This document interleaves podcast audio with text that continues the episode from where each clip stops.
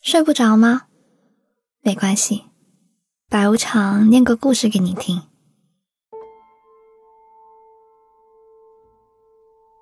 南方的小镇，花上半个小时便能从城东走到城西。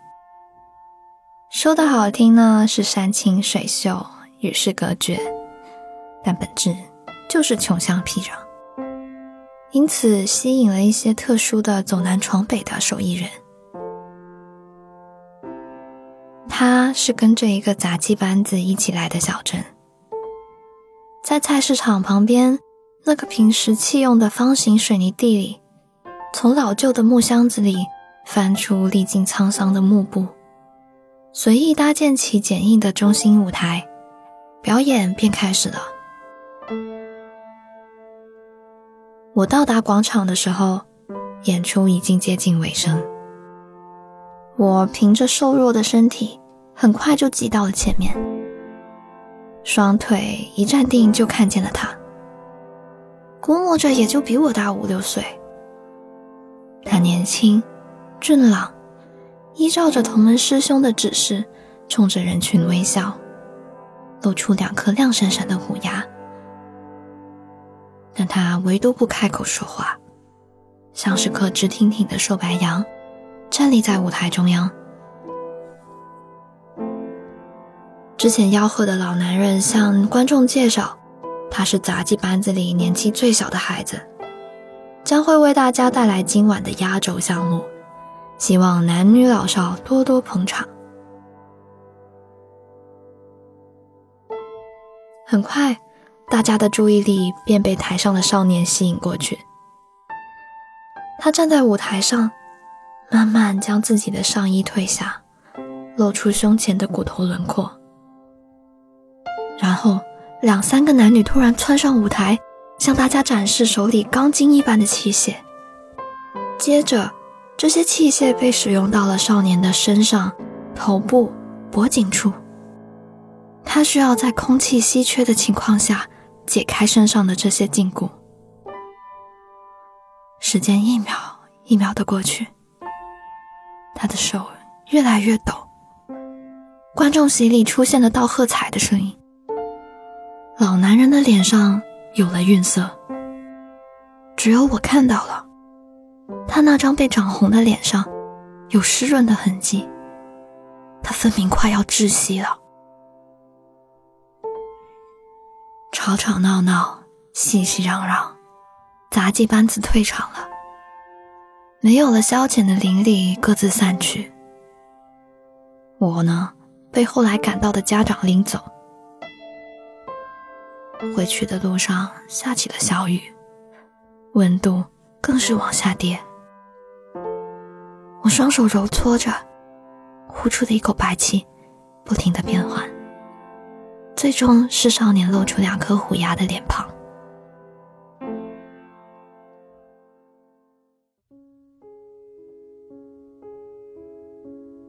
小镇里的生活很慢，日子过得悠闲，大家起得都很晚，而孩子总是精神抖擞的。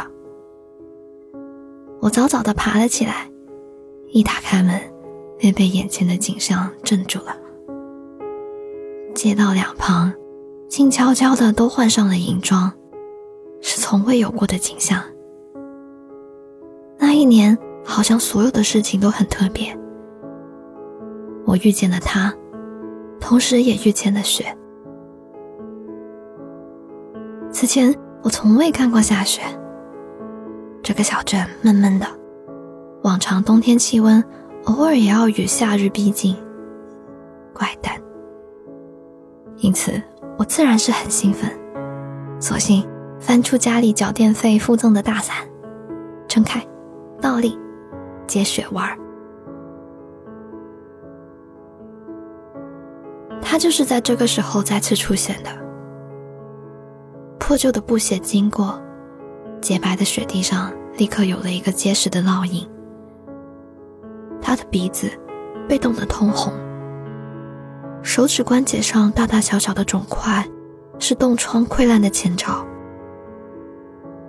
眼看眼前的雪越下越大，他干脆在我旁边坐下，直到远处有人用我听不懂的语言喊他，他才站起来，拍拍屁股准备离开。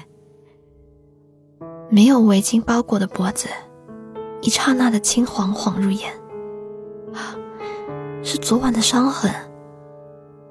我慌忙拉住他，快速跑回家里，掏出自己藏在枕头底下的十块钱，又从餐桌上拿了一瓶牛奶，然后飞速的塞到他的手上。前一晚我在回家的路上就听见大人讨论，说这些走南闯北的杂技班子。跟乞丐差不多，一般会在一个地方待两天。第一晚呢，表演一些绝活吸引大家；第二天早上，则挨家挨户敲门索要赏钱。年少的孩子要是没有拿回可观的数目的话，还免不了被他们家长责骂。大家讨论起这些，大多是想吓唬家里的小孩。如果不听话，就要把他们卖到杂技班子什么的。但我听进去了。当天晚上，雪停了，杂技班子又在市场中心搭建起了舞台。不同于前一晚，这一次他是开场的表演者。简单的变戏法，把左边的物品移动到右边。我在台下。将手拍得火辣辣的，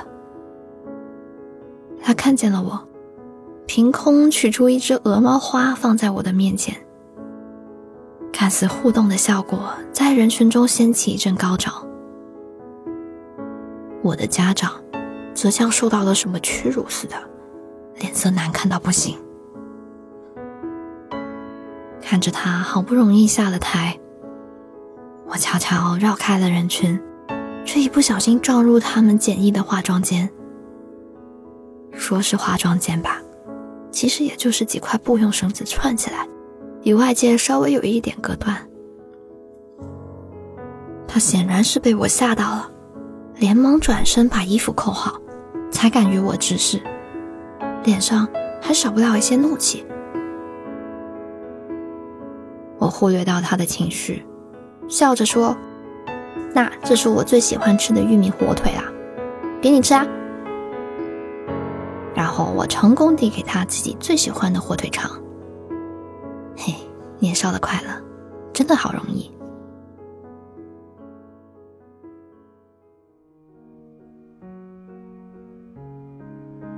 那天表演完成后，整个杂技班子连夜离开小镇，赶往下一个表演的地方。我以为他们还要待多久呢？悄无声息的离别，真的让人难以接受。不过，更加令人难受的是，我在后台与他见面的事情被邻居看见了，于是奇奇怪怪的话很快就传开了。我的家人一边为此感到羞愧，又一边恼火我的不争气。他离开的第四天，我买了一张大巴车票，逃离了小镇。我打听过，他们现在在隔壁的县城演出，距离我只要三个小时车程。足够顺利的话呢，我可以在今天晚上八点再次见到他。我计划的很好，三个小时后到达隔壁县城，见他一面。然后呢，再搭九点的末班车回到镇上。谁知道，因为前几天下过雪，积雪折断了道路两旁的树，大巴车绕了远道。我到达那里已经快九点了。在末班车与他之间，我还是选择去见他。站在广场上张望。直到人群散去，依然没有发现他。最后，我躲在舞台旁边，试图得到一些关于他的讯息。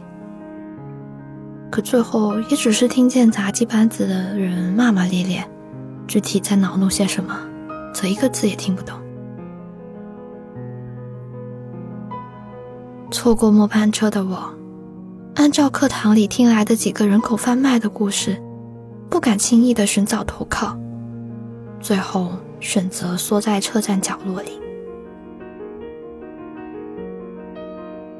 大概到了半夜，我全身都发冷，感觉手脚也要快要失去意识。我开始害怕，又紧张又慌乱。次醒来，便是第二天的上午，床边挤满了人。我的父母、当警察的舅舅，以及医生和护士。我听说是一个男孩把我送到医院来的，来的时候很紧张，一下子从兜里掏了很多硬币出来，五毛的、一元的，硬币藏在一个小布袋里。包裹着的衣服一层又一层，护士说的绘声绘色的。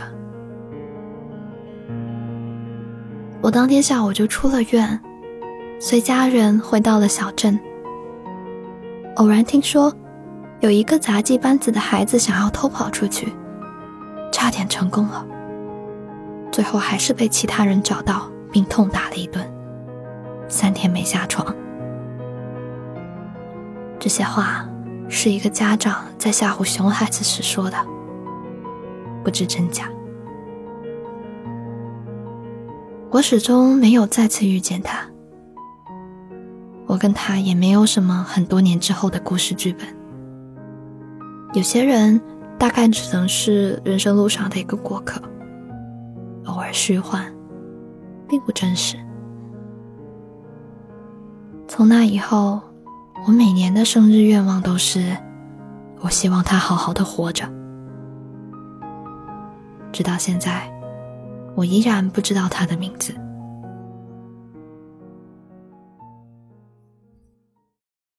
今晚的故事讲完啦。以前通宵到肯德基和朋友聊天，隔壁来了一个男孩子，在旁边坐了很久，天亮时才起身往外走。经过我身后的时候，听到他悄悄说了声：“记得早点回家。”忽然觉得，这茫茫人间也并没有太冷酷。惊喜偶尔会出现，难过会被抵消，世界偶尔也会很温柔。对了，睡不着电台早就开通了赞赏功能，如果你喜欢这个故事，记得打个赏哦。我是白无常，一直在 Storybook 睡不着电台等你，晚安。